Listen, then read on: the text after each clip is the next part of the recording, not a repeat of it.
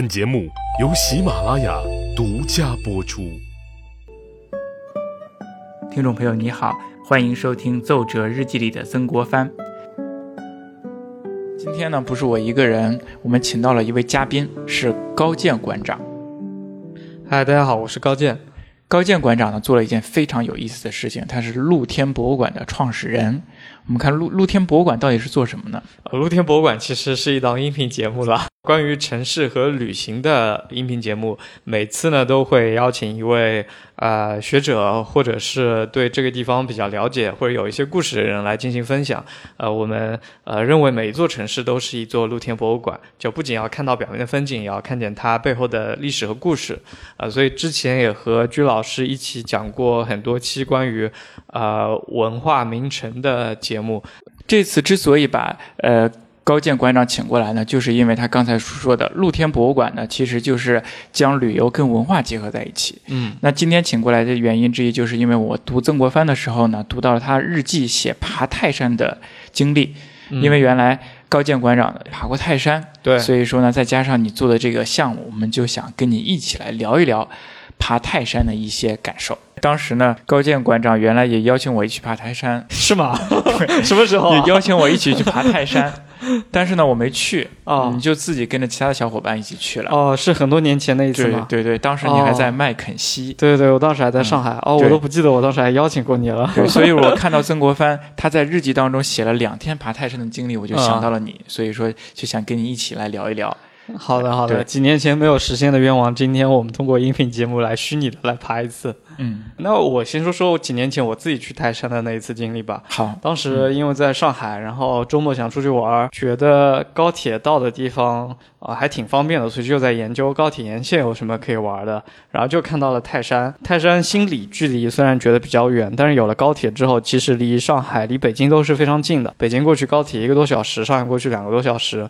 所以后来就找了一帮北京的朋友，北京朋友从北京出发，我从上海出发，我们大概是周六下午出发，周六晚上到达泰山，然后高铁站好像就叫泰安还是泰山高铁站，泰安是对吧？这是个城市，对，离泰山就特别近，特别近。下高铁打车几分钟就到泰山脚下了。然后我们到那儿应该是晚上，晚上就开始爬，嗯爬到泰山顶上休息了一会儿，看了个日出，然后又下来。下来之后呢，当场就回了上海。所以其实是一次非常简短但又非常简单的旅程。的确，几年的时间过去了，还挺想再去一次泰山的。正好这一次可以来参考参考曾老先生的行程。好，嗯，刚才高馆长说他爬泰山的动机其实非常简单，就是觉得想过一个不一样的周末，乘着高铁就去了，而且也比较近。对，嗯，现在呢，因为高铁呢到哪儿都比较方便，但是过去呢，曾国藩要想爬泰山，他确实是不一样，他得找到一个契机。那他爬这个泰山还真的是有一个契机，哦，因为他当时呢正在山东、江苏北部这一块地方正在剿灭捻军啊，他觉得可以依靠这个河道啊来阻截捻军，因为捻军哪呢条河呢？运河、京杭大运河哦和哦黄河以及嗯其他的几条河。嗯所以说呢，曾国藩呢部署之前呢，就要先考察考察，嗯就考察这个山东境内的这些河道，他就考察。嗯在这个空隙呢，考察考察呢，就来到了泰安，哎，就看哦到这个雄伟的泰山，就想登一登。所以他就去了。他还挺会劳逸结合的。，对，你看那么嗯军务繁忙之际呢，他还去登了泰山。嗯，可见泰山是真的很 好玩。对，泰山非常好，大家不都说泰山之雄嘛，所以他就去了。对，嗯，去的时间呢，大概是四月份的时候，农历四月份。嗯春天还挺舒服的。嗯，应该是初夏，因为嗯农历四月份，也就相当于阳公历历的五六月了对，五对月份初夏的时候，他就嗯去了泰山，这是他去泰山的一个背景，嗯嗯，那他在泰山待了多久呢？大概待了两三天吧。哦，还挺典型的一个泰山行程啊。对，对对，你们当时去泰山去了哪儿呢？住在哪里呢？我们没有住嘛嗯，因为通宵在爬哦，山。通宵夜爬泰山，对对不对对？曾国藩呢，他没有，他也是嗯将近傍晚的时候去的泰山，哦，他是四月十五号的时候呢，到达了泰安，这是一嗯个相当于现在泰是一山个脚市下吧的那个小镇。对对，小镇。嗯，呃现在呢是一个市对泰安，但是呢五六点钟，你看曾国藩那么大年纪，他就没有选择夜爬，嗯但是五六点钟呢也是可以逛，他去了岱庙这个地方。哦，岱庙。对嗯，岱、呢就是泰山的意思，庙嗯就是祭祀这个泰山的地方，这个庙。嗯嗯岱庙呢，它非常出名，在我们中国历史上的地位啊、非常高。哦它的建筑规模还有它的规格呀，都是按照历代皇家宫廷的那种规制建造的。嗯它被称为我们中国古代四大建筑群之一，哇，厉害这。么高的规格，哪四大建筑群？你知道故吗，宫嗯嗯孔庙嗯岱庙。嗯，那还有个是啥？我来猜一猜啊，是什么陵墓之类的吗？还有是天坛吗？还有一个应该是承德避暑山庄吧？哦，但这个岱庙真没有听说过啊，它它现在还是很大的建筑群在那里吗？对还是说已经在什么动乱期间被毁了呀？没有没有，没被毁，它现在还在那里，而且它被。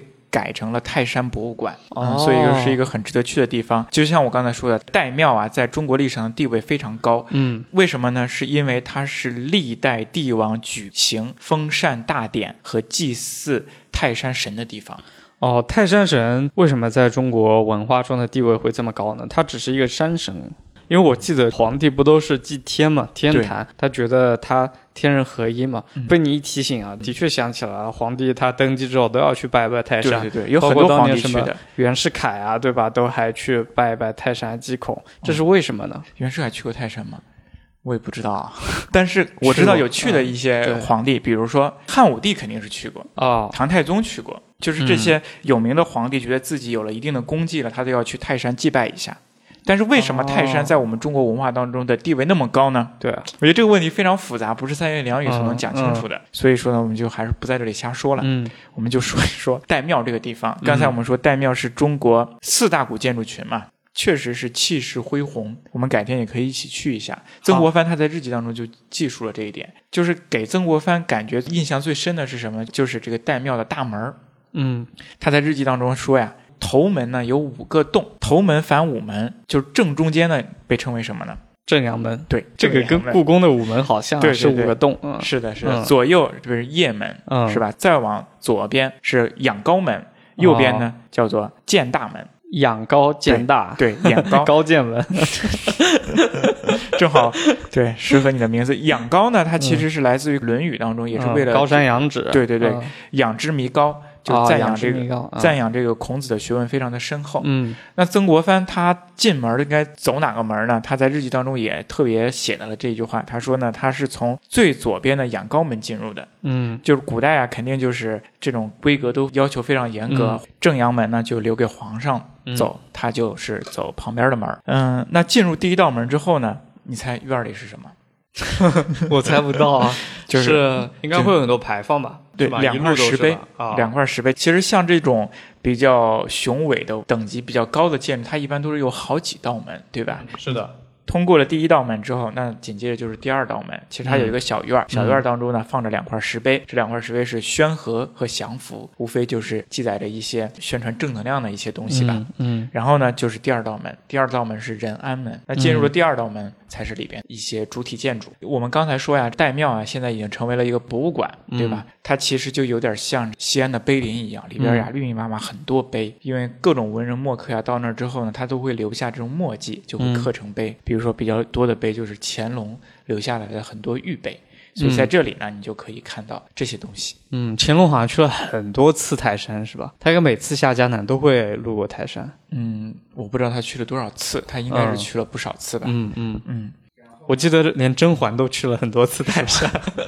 那就是 他他妈妈就是，嗯，啊，对，甄嬛的，甄嬛不就乾隆的妈妈吗？啊，对对对对，对嗯是是，那可能他也去了不少次吧。嗯那岱庙啊，它还是一个庙，对不对？嗯庙里边就有祭奉的神灵，那么它这里边祭奉的神灵是东岳大帝，嗯东岳大帝一听那就是泰山神，对吧？嗯这是正殿当中供奉的，它后殿当中还有一个神灵。叫做碧霞元君，嗯碧霞元君呢，听起来好像是个男的，他其实不是，其实是个女性，女性的这个泰山神，就是嗯。泰山娘娘。又有人哦，我想起来了，对，就是爬泰山的时候，一路上会经常在路中间嗯看到一个女性的神像，哦呃，那我可能估计就就是这个对碧霞娘碧娘，霞元碧霞君元君泰山娘娘，对，嗯她被称为是玉皇大帝的女儿。哦，所以这些娘娘呀、大帝啊，都是道教里面的神仙是吗？嗯，我觉得她应该算是民间的信仰吧。嗯嗯，有可能是道教体系，有些可能是道教体系当中的，嗯大部分应该还是民间信仰的。当时戴庙给曾国藩最大的一种感受是什么呢？其实他在日记当中呢也有一种体现，嗯，我觉得就应该是岱庙当中透露出来的那种古香古色的幽静氛围，哦，因为他在日记当中呢有这样的一句说法，嗯哼，他说：“正殿丹池之下，东有古柏如龙爪，有藤萝绕之；西有新柏如凤翼，有倒挂嫩枝，葱翠异常。嗯，大概是什么意思呢？”就是说它里边有柏树，哦嗯，有绿萝哦，这种，呃，说如龙爪，就说那个松柏非常老了，那个枝干就像龙的爪子一样这对样对伸出来了。对，古柏如龙爪，就那种感觉。嗯，当时如果假如说我们去网上查一些资料的话，也可以看到岱庙当中有什么，它有两个院子，一个叫做汉柏院，一个叫做唐槐院。就是说哦岱庙它存在的时间非常久，嗯嗯，从汉代的时候就有了。汉代的人呢，在里边种上了很多的柏树，所以说嗯现在呢还有汉柏。那唐朝的时候呢，又在种种了很多的槐树，又有唐槐。汉代离现是不都快一千五百年到两千年的历史对了？对，有两哇将近塞两千年了。但是是不是汉代存下来的不一样，反正对大啊，家都这么柏树说能。活那么长吗？对，大家都这嗯么说。比如曾国藩在日记当中也说，宫前有汉柏六株，尤为嗯奇古。可能就是那种比较苍老，就像你说的，刚才苍老像龙爪一样，嗯，给人的感觉，大家就附会它。嗯汉朝是留下来的，嗯，刚才是经过了那个什么娘娘对吧？对，碧嗯霞元君。对，陛嗯下元君的什么是一个像吗？还是一个庙？但庙里边有殿嘛，哦，有那种正殿，正殿嗯供奉的是这个东岳大帝，哦后殿供奉的是碧霞元君。嗯哦，可见在人们心目当中，还是东岳大帝呢，是处于主要位置的。嗯嗯对，这就是岱庙。曾国藩灌了一下之后，嗯就到了夜幕时分了。嗯夜幕降临的时候呢，他就到了自己的寓所，嗯准备第二天登岱。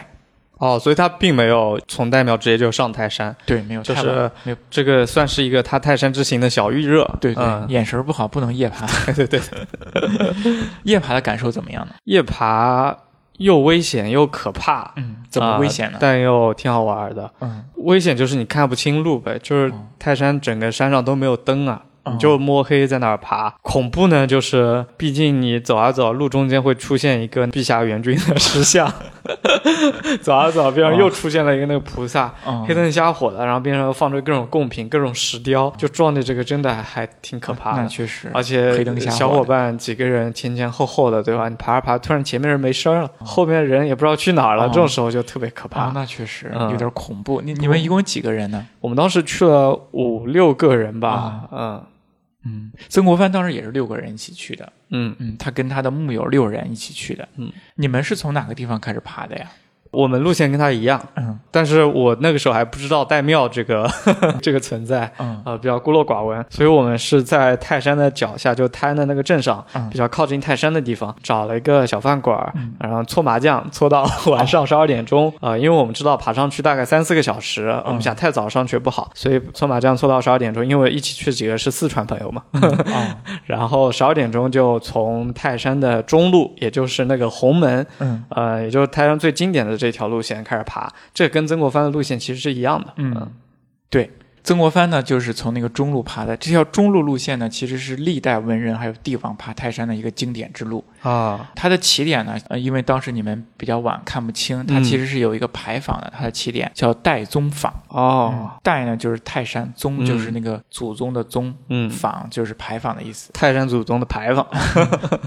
就是指泰山的大门儿。嗯从这里开始往上就是泰山了。嗯我们中国人特别喜欢用牌坊作为这样的大门，对吧？这个嗯太宗坊呢，其实非常的古拙、沉重，哦，就是特别厚重，嗯，不像有些牌坊的什么什么那种斗拱啊、飞檐啊之类，嗯嗯它没有，它就是石牌坊，非常的古哦，嗯拙。对，石牌坊一般都会显得比较庄重一些。对对对因为我觉得像。北海的那些清代的牌坊就特别的轻盈飘轻逸，盈花枝招展，对吧？对，因为在泰山这么雄伟的山面前，我可能也只有这种比较古拙的那种能镇得沉重住，对对，对镇，住比。较有山东直男的风 范。只不过搞个清代牌坊太娘了。啊对对对对， 那据说这个牌坊呢是在明朝的嘉靖年间建的，哦嗯现在还存在在那里。关于这个牌坊有一个小故事，这个小故事就是刚才我们提到的碧霞元君有关。哦，嗯，因为说呀，这个碧霞元君啊，她是玉皇大帝的女儿嘛，嗯仗着自己的父亲厉害，所以说传说呢，她就特别的有点儿专横跋扈的那种。嗯神二代对对对，他就想占领泰山为己有，啊就发动了一波又一波的在泰山的清神的这种运动，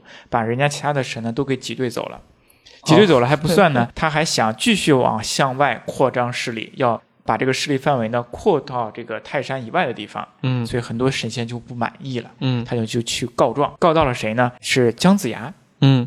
因为姜姜姜子牙怎么在这个时候出现？姜子牙怎么感觉是一个他是神话人物 嘛？好像是穿越了一样，对不对对，怎么突然穿越了一下？我们中国古代的神话就特别有意思，有些人物他既是神话人物，又是历史人物，嗯比如关公，他就是这样，他既是历史上真实存在的，又是一个神。嗯那姜子牙也是一样的，嗯他呢，他是有确实存在的这样的一个人，对吧？嗯帮助着这个周武王打下了天下，后来他被嗯封到了山东这块地方嘛，嗯齐国。嗯那姜子牙后来他又掌管了这个《封神榜》，对吧？嗯有一部这样的经典小说《封神演义》。那因为他掌管了《封神榜》，所以他就有了这种的神话色彩在里头，嗯就相当于，据说有人打了一个比方，就是说姜子牙就相当于一个神仙界的 HR，他就所谓的《封神榜》就是封神嘛，对嗯对对吧？？招募一些新的神，嗯那所以说，就是人就到他这儿来去告陛下哦元君说、不行，嗯专横跋扈。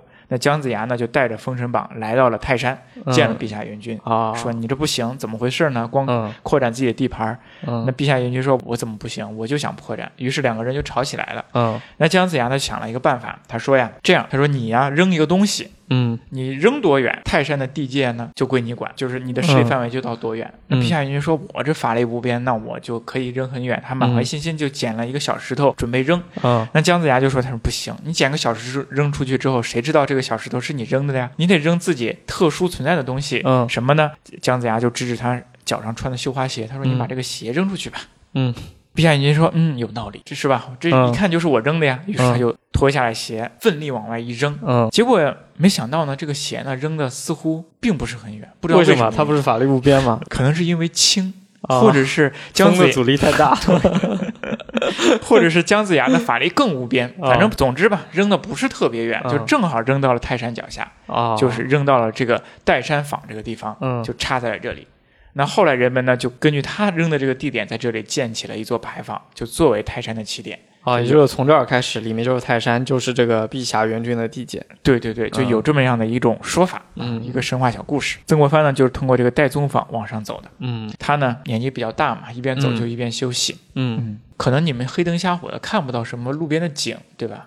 对嗯对，上山一路上都没看到景，就看边上不停的有石头堆起来的围墙，哦，还有那个一些松树。哦，嗯，曾国藩呢还看到了很多我们看他日记当中的，以弥补你们没有看到的一些东西。，好，或者我们下次在一起去的时候呢，可以留意一下。好，他首先呢看到了一个，也是一个小庙吧，叫玉皇阁。嗯那这个小庙里旁边呢，他就发现了一个干鳖的塑像。曾国藩觉得这个非常的奇特，嗯，为什么干鳖呢？因为它好像是死尸的感觉。哦，干尸这样的感对觉，对对，当时他就那它问，是什么呢？他就问这个旁边的道士，这个道士说呀，他说这个人是孙道士。哦，还真的是一个干尸。，对对对，他是当年康熙年间在这里修行的一个道人，嗯，活了九十四岁，嗯最后在这里作化了，哦，所以就一直保存下来。你看曾国藩他的日记当中说：“今手足皮骨尚在，如干蜡然，为头系土塑。”就是这个头啊，用这个泥塑的，其他的地方都是这个干尸，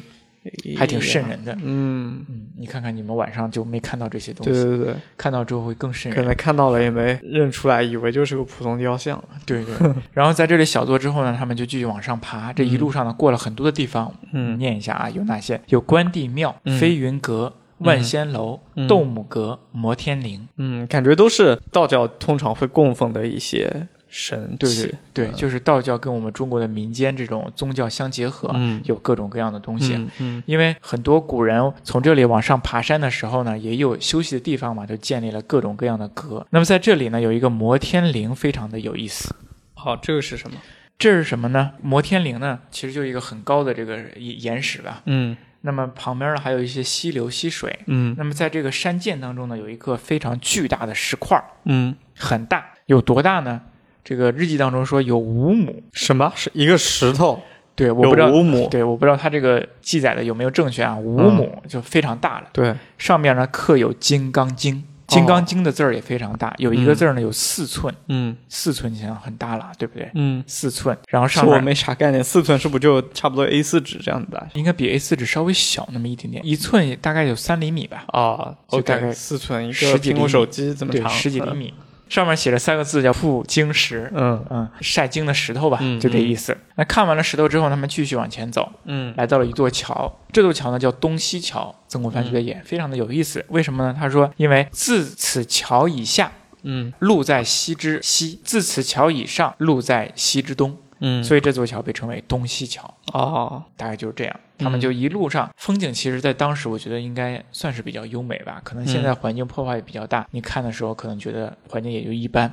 当时时呢，环境其实还是比较好的。他就嗯嗯去泰山呢，可能也就这样登山、听水，因为有嗯水溪，还看树、嗯观石，一路上就就各种走。这里边有一些比较出名的景点，有叫快活三里，你有听说吗？叫什么？快活三里，我不记得了。这意思就是说这三里路呢非常的平坦，哦，走着很快 活，这叫快活三里。那过了这快活三里就非常的陡峭，哦被称为十八盘，哦十八盘又被称为慢十八盘和快十八盘。哦，嗯，然后就到了南天门嗯南我印象中是到南天门之前有泰山十八弯，啊，可对能就是18说的盘这个十八盘，对嗯最苦的一段，但登上去之后就特别的震撼，而且看那个南天门，真的有一种看天宫一般的感觉。哦，是嗯？吗？对上面是不是很多云？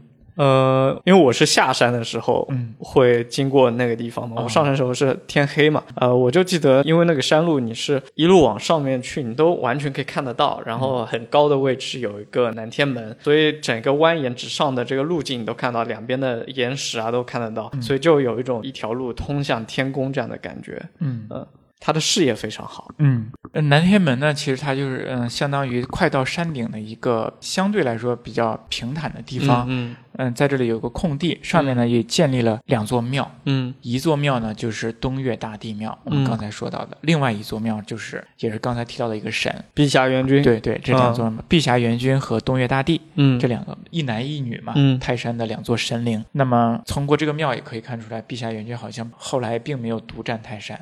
对吧？嗯还给了东岳大帝。那曾国藩呢，他就在这里呢停住了。嗯他说呀，从早上从城里出发一直到现在，已经爬到了中午时刻了，嗯午出一刻到此，不觉登途之难。他说呀，这块路程啊有四十里，号称四十里，但是他觉得好像也不是很长，也就二三十里，很嗯快就到了。嗯那在这小憩之后呢，他就在这两座庙当中行礼。你猜他当时心中想的什么呢？他在两座庙中间的时候吗？在这两座庙行礼，先去了东岳大帝的庙，然后又去了碧霞元君的庙进行行三跪九叩礼，哇，挺隆重的。心中默祷，默祷什么？泰山真好玩。他心中还有一点正事儿，他不是正在对付捻捻军嘛， 对对对他就想早日扫除捻军，哦能够让天下太平嘛，大概就是这样。哦因为他现在被捻军弄得是焦头烂额，嗯嗯然后再往上爬走一段呢，就到了泰山顶了。啊，嗯，泰山顶你当时有印象吗？什么对啊，我当时去看日出了嘛，嗯所以主要就是在泰山顶待着。嗯我并不是一个日出的爱好者，所以就我去各地旅游的时候，一般也都睡懒觉，不会去看日出。那泰嗯但山顶泰山这个嗯日出真的让我还印象蛮深刻的，嗯就真的特别完美、特别完整的一个日出。嗯呃，怎么完整呢？就是太阳真的特别圆圆的、红红的，然后从那个山里面嗯砰的跳出来的这是样一吗？个过程，有有一种整个天空也特别的漂亮。啊、砰的跳出来那种感觉，对对不是慢慢的升起吗？对对对，那当时有云海吗？没有，没有云海，嗯，当时是个大晴天，啊、那看到这种雄伟的这种景象，你心当中会有什么样的感受 吗？有没有那种登泰山而小天下那种感 觉？会有这样的感觉，嗯就是能够感受到有一种君临天下的那种比较威武的感嗯觉，所以就多多少少能够理解，就为什么古代君王会把泰山看得如此的重要。我觉得可能就是那个时候的这样一种气势在吧。嗯这个跟其他的山非常不一样，嗯比如说华华山山就险非常的险峻，就对感觉仙气飘飘的，嗯特别有侠气的感觉。嗯浙江那边的山的话，就比较的秀美。嗯那泰山真的是有一种君临天下的，就嗯是泰山之雄，对嗯雄伟，嗯，对，就很多文人呢登上泰山之后，看到这种云海呀、或者远处的山啊，嗯然后再有日出啊，他们都会抒发这种感情嘛。嗯比如说最有出名的就是那个杜甫，哦，对啊，他写过哪首呀？造化钟神秀，阴阳割昏晓啊，就说哦泰山之大嘛，把、嗯嗯把这个是吧，这个昏晓都分开了，是吧？嗯泰山之阳跟泰山之阴，然后就是非常出名的两句话：“会当凌绝顶，一览哦，一览山众山小。小，对，就杜甫说的。嗯，对，李白也登过泰山，他说：“天门一长啸，万里清风来。”嗯，就那种看到雄伟的景象就想抒发。嗯对，真的是对万里清风。对，曾国藩到了泰山之顶呢，他说了什么？他其实是到傍晚的时候到了泰山顶，他嗯看泰山顶了就觉得。呃 捻军怎么办 了？ 他这个时是不是候还倒也在没纠结这个事儿嗯呃倒也没 有，可能到泰山之顶顶上有什么东西呢？他就先描述了一番，他发现泰山顶上有天柱峰，这是泰山、是吧最高的那个顶。嗯完了之后，他还有玉皇殿，嗯，还有什么巨石。那那么这里呢，还有一个无字碑，泰山顶上有一个无字碑。嗯据说啊，这个无字碑是汉代时候立的，啊嗯他说自称为汉时历史，因为像这些文人墨客呀，他们去游览的地方之前呢，他都会看这个地方志的，先哦了解一番。跟我们一样 对，做攻略。你比如说非常有名的，那就是毛主席。哦，毛主席去各地游览的时候，他都会把这个地方志先看一番。哎呦到了之后，他就会给地方官员说：“哎，你们之前怎么怎么，你们之前嗯怎么怎么。这些地方官员都不知道，因为他看了哦很多这种地方志。曾国藩也是一样，他就会先考察一番。哦，然后到了之后呢，他就发现，除了刚才说的那些什么玉王殿呐、无字碑啊之外呢，它还有各种各样的石头，对吧？就是你嗯去泰山之后，就会发现什么就白白的大石头到处都是。对，他 会，咱们中国人会给它赋予各种各样的用意，嗯比，如说有什么仙人桥、对，舍身岩、丈人峰，嗯，还有什么猴王观海，就类似于对对这对种。那曾国藩对这种感觉是什么样的呢？是什么？他说：“不过两三块石头，略具人形。”嗯，就是他觉得这种就是你就忽悠吧， 对是吧？对，差不多这种 感觉。反正我去的时候也这种感觉，嗯你使劲看才能看得出一点端倪。 嗯所以曾国藩对这些并不感兴趣。嗯他其实也是想看日出的，嗯但是不料呢，当天晚上啊下起了小雨，嗯，他觉得哎，那到第二天肯定就看不了了，嗯，所以说他第二天呢，他就想睡个懒觉。哦，所以他在泰山上还住了一晚上呢。对对对，啊第二天他就睡了一个懒觉，觉得呢肯定阴天啊看不了日出，嗯他就在那睡。结果呢，就睡到了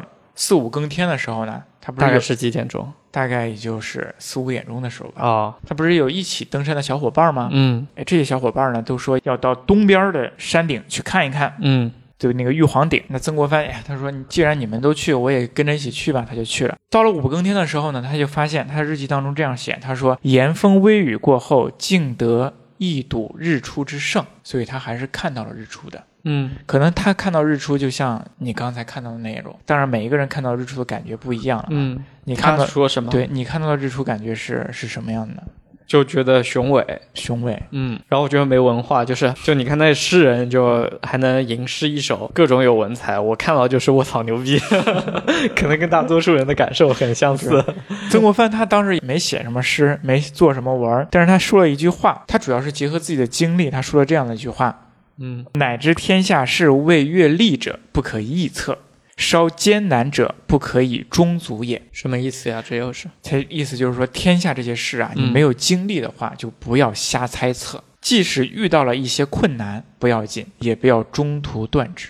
嗯因为你不知道接下来会发生什么，就像看日出一样，本以为头天晚上下了雨，第二天看不到日出了，嗯结果呢，微风一吹，云散了，还是看到了日出盛景，嗯所以他出现了这样的一句话。我想他说这样的话呢，跟他当时的心境也是有关的。对他一直就在想着那个剿捻军的事情，是吧？对对，现在有了一些问题，嗯他觉得可能不太好，对吧？嗯但是坚持过去，可能会有一种柳暗花明的感觉。嗯他也是在激励自己，嗯，对吧？？我觉得好多时候旅行时候看到什么样的风景，完全是由你自己心里的想法来决定的。